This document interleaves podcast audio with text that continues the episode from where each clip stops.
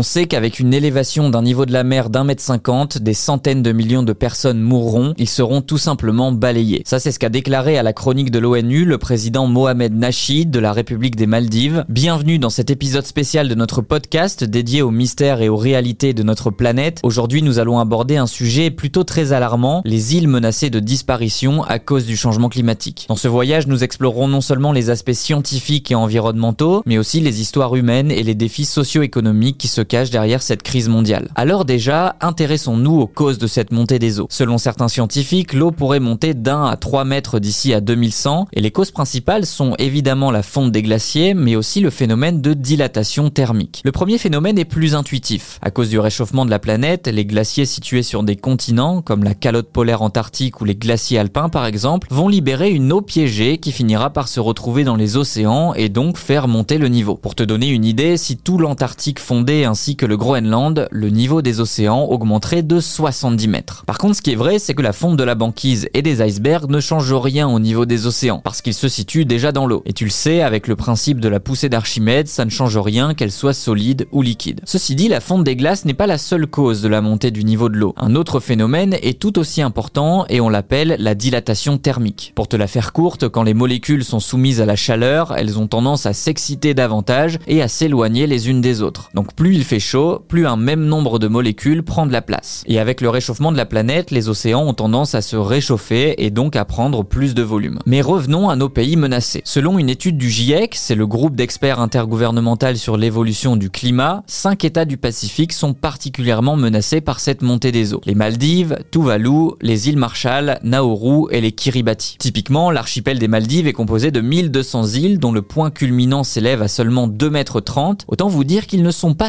sereins pour les prochaines décennies à venir. Et même s'il y a peu de chance finalement pour que ces pays qui rassemblent 750 000 habitants soient submergés par l'eau d'ici un siècle, eh bien ces îles pourraient devenir inhabitables avant ça. Parce que oui, la montée des eaux et le réchauffement climatique va accroître d'autres phénomènes qui s'accompagneront d'une multiplication des tempêtes, de vagues submersions qui vont contaminer la terre à cause du sel, et puis plus généralement des phénomènes climatiques de plus en plus instables. Et quand on voit qu'un tsunami a détruit 68% du PIB des Maldives en quelques minutes, on peut comprendre qu'il soit inquiet. Tout ça pour dire que la vie ne sera plus possible bien avant que l'eau n'ait complètement submergé ces îles. À plus court terme, c'est aussi terrible parce que ce sont pour la majorité des pays qui vivent du tourisme, et évidemment qui dit conditions difficiles dit de moins en moins de touristes. En plus de ces phénomènes scientifiques, les pays menacés ont aussi du mal à se faire entendre. Début juillet 2022, Kiribati, ce pays insulaire de 120 000 habitants, avait fait parler de lui en se retirant du Forum des îles du Pacifique, qui réunit des pays indépendants de l'Océanie, justement parce qu'il était mis à l'écart des